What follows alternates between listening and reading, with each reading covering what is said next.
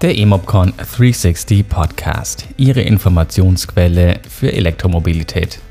In der heutigen Ausgabe haben wir die folgenden Themen. 18 Meter Elektrogelenkbus Lions City 18i von MAN mit zwei Zentralmotoren. Zustimmung des Bundesrats zur Förderung der Elektromobilität im Wohneigentum. Im US-Bundesstaat Nevada entsteht der größte Photovoltaikpark der USA. Elektrokastenwagen Mercedes E-Sprinter mit 11 Kubikmeter Ladevolumen und zwei Akkugrößen. Mein Name ist Benjamin Weinlich, herzlich willkommen. 18 Meter Elektrogelenkbus Lions City 18e von MAN mit zwei Zentralmotoren. Für den städtischen Linienverkehr bringt MAN den Elektrobus Lions City 18e auf den Markt. Dieser Gelenkbus mit 18 Metern Länge kann bis zu 120 Fahrgäste befördern. Die Reichweite des Busses mit dem 640 Kilowattstunden Akku beträgt mindestens 200 Kilometer. Der Lithium-Ionen-Akku ist dabei auf dem Dach untergebracht, was der Unfallsicherheit und der Servicefreundlichkeit zugutekommt. Mit bis zu 150 kW Ladeleistung per CCS ist der Akku in unter 4 Stunden wieder aufgeladen. Zwei elektrische Zentralmotoren senken durch den einfacheren Aufbau Kosten für die Wartung. Sie leisten bis zu 480 kW. Zusätzlich wirken sich die beiden Elektromotoren positiv auf die Bremsenergierückgewinnung aus und erhöhen so die Effizienz des Antriebs. Durch den Entfall des Motorturms im Heckbereich können zusätzliche Sitzplätze untergebracht werden. Die ersten Fahrzeuge werden im zweiten Halbjahr 2020 in Barcelona und Köln zum Einsatz kommen. Meine Meinung, in den Städten sind Abgas- und Lärmemissionen gesundheitsgefährdend hoch. Gerade in engen Stadtzentren stört das die Anwohner und Gastronomiebetreiber besonders. Elektrobusse sind daher äußerst sinnig. Durch die kurzen Tagesstrecken und das Parken im Depot sind Reichweite und Lademöglichkeiten relativ leicht zu lösende Probleme. Elektrobusse sind wesentlich leiser und emittieren keine Schadstoffe. In der Regel werden sie mit Ökostrom geladen, womit auch der Betrieb CO2-neutral ist. Bisher sind Elektrobusse allerdings um ein Vielfaches teurer in der Anschaffung als deren Verbrennerversionen. Für unsere oft finanziell klammen ÖPNV-Betriebe ist die Investition in E-Busse daher nur mit sehr hohen Förderungen möglich, wenn es sie überhaupt gibt. Auch der Ausbau der Ladeinfrastruktur sollte für Verkehrsbetriebe großzügig gefördert werden. Wenn 20 E-Busse nachts geladen werden sollen, benötigt man eine Stromkapazität von 3000 kW und Gleichstromladepunkte mit CCS-Anschluss, die gerne weit über 15.000 Euro pro Stück kosten können. Zustimmung des Bundesrats zur Förderung der E-Mobilität im Wohneigentum. Am 15.05.2020 hat der Bundesrat dem Entwurf eines Gesetzes zur Förderung der Elektromobilität im Wohneigentum zugestimmt. Das Gesetz sieht vor, dass Wohnungseigentümer einen Anspruch auf Gestattung des Einbaus einer Lademöglichkeit für ein Elektrofahrzeug erhalten. Dieser Anspruch soll auch Mieterinnen und Mieter zustehen. Bisher war für den Einbau von Ladeinfrastruktur die 100%ige Zustimmung der gesamten Eigentümergemeinschaft notwendig.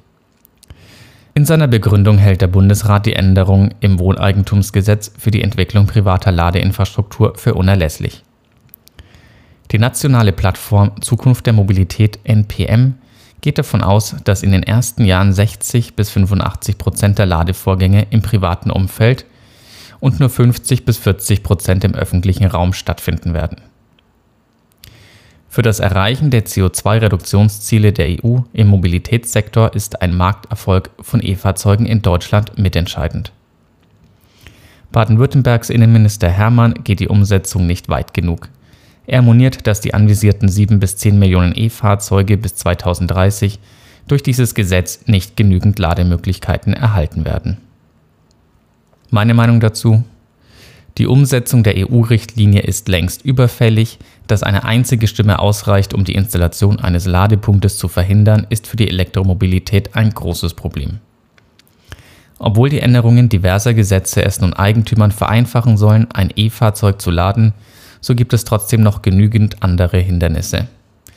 Die Installation ist auch davon abhängig, welche Stromreserven im Haus zur Verfügung stehen und wie aufwendig die bauliche Veränderung ist. Insofern ist Hermanns Kritik richtig, wenn er anklagt, dass es keine Vorgaben bezüglich der Vorbereitung für Ladeinfrastruktur in Neubauten unter drei Wohneinheiten durch Leerrohre gibt. Trotzdem denke ich, wird durch steigende Nachfrage nach E-Fahrzeugen auch automatisch die Anzahl an Ladepunkten wachsen. Dieser Prozess ist sehr organisch und wird sicherlich noch ein bis zwei Jahrzehnte andauern. Jedoch ist auch das Durchschnittsalter von Fahrzeugen neun bis zehn Jahre. Für die CO2-Reduktionsziele hätte es viel ambitionierter sein dürfen. Wer heute beim Bau an der Vorbereitung für Ladeinfrastruktur spart, verlegt die wahrscheinlich deutlich höheren Kosten einfach in die Zukunft. Im US-Bundesstaat Nevada entsteht der größte Photovoltaikpark der USA. Auf dem knapp 2,9 Quadratmeter großen Gebiet können 690 Megawatt Leistung erzeugt werden. Ein 380 Megawatt großer Stromspeicher aus Lithium-Ionen-Akkus kann die Energie zwischenspeichern. Das Projekt wird bis zu 400.000 Haushalte mit Energie versorgen und bis zu 1,5 Millionen Tonnen CO2 pro Jahr einsparen, was dem CO2-Ausstoß von ca. 290.000 Autos entspricht, wie das Gemini Solar Project angibt. Laut der Los Angeles Times, die die Investmentbank Lazard zitiert, hat sich Photovoltaik zur zweitgünstigsten Energiequelle entwickelt. Eine Megawattstunde kostet 36 Dollar, während eine Megawattstunde aus Erdgas ab 44 Dollar kosten. Der weltweit achtgrößte Photovoltaikpark soll 2023 in Betrieb gehen. Es ist Teil der Bestrebungen Nevadas bis 2030 die Hälfte seines Stroms aus erneuerbaren Energiequellen zu erzeugen. Meine Meinung dazu? Durch seine vielen Sonnentage und die klimatischen Gegebenheiten ist Nevada geradezu prädestiniert für Photovoltaikparks. Es ist daher zu begrüßen, dass so eine große Anlage in Betrieb genommen wird und 1,5 Millionen Tonnen CO2 pro Jahr eingespart wird. Um eine 50-prozentige Chance zu haben, die Erderwärmung auf 1,5 Grad zu limitieren, gehen Wissenschaftler von einem restlichen CO2-Budget von 480 Gigatonnen aus. Derzeit emittieren wir ca. 40 Gigatonnen CO2 pro Jahr. Ich finde es auch erwähnenswert, dass in den USA einzelne Bundesstaaten engagiert den Klimawandel verlangsamen möchten. So möchten sich entgegen der US-Bundesregierung 25 Bundesstaaten am Pariser Klimaabkommen halten. Elektrokastenwagen Mercedes E-Sprinter mit 11 Kubikmeter Ladevolumen und zwei Akkugrößen. Für Gewerbetreibende gibt es eine neue Elektroalternative von Mercedes-Benz.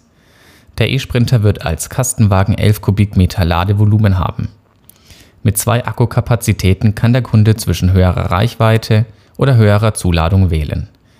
Mit dem 41 Kilowattstunden Akku werden 120 Kilometer Reichweite angegeben. Dafür darf diese Version 1045 Kilo zuladen. Der 55 Kilowattstunden Akku hat eine Reichweite von 168 Kilometern und darf 891 Kilo zuladen. Der E-Motor leistet 85 kW und hat ein Drehmoment von 295 Newtonmetern. Die Website Motor1 zitiert Markus Reis, den Produktmanager des E-Sprinters, dass zweiphasiges Laden mit bis zu 7,4 kW möglich ist. Über CCS kann der Sprinter mit 20 kW geladen werden. Gegen Aufpreis ist Ladung mit bis zu 80 kW möglich. Der E-Sprinter ist bestellbar, zum Lieferzeitpunkt gibt es keine Angaben. Die Preise beginnen bei 64.141 Euro inklusive Wartungspaket für vier Jahre sowie eine Akkugarantie von acht Jahren oder 160 Kilometern. Meine Meinung dazu, E-Transporter für den städtischen Gebrauch halte ich für äußerst sinnvoll. Sie sind leise und ihr Antrieb emittiert keine Schadstoffe. Bisher ist jedoch das Angebot noch recht überschaubar. Der SAIC Maxus EV80 ist meiner Meinung nach ein interessantes Fahrzeug mit einer guten Mischung aus Zuladung und Reichweite. Bisher haben alle E-Transporter mindestens einen Haken. Entweder ist die Zuladung zu gering, die Reichweite zu niedrig oder der Preis zu hoch. Auch der E-Sprinter kommt mit einer vergleichsweise kleinen Batterie und langsamen Lademöglichkeiten. Noch dazu ist er teuer. Eine Anhängerkupplung konnte ich im Konfigurator nicht finden. Betriebswirtschaftlich denkende Gewerbetreibende und Firmen müssen sich auch dieses Fahrzeug schon leisten wollen und können. Auf mich wirkt es, als wäre der E-Sprinter gar nicht so richtig gewollt. Das war die heutige Ausgabe vom eMobCon 360 Podcast. Bis zum nächsten Mal.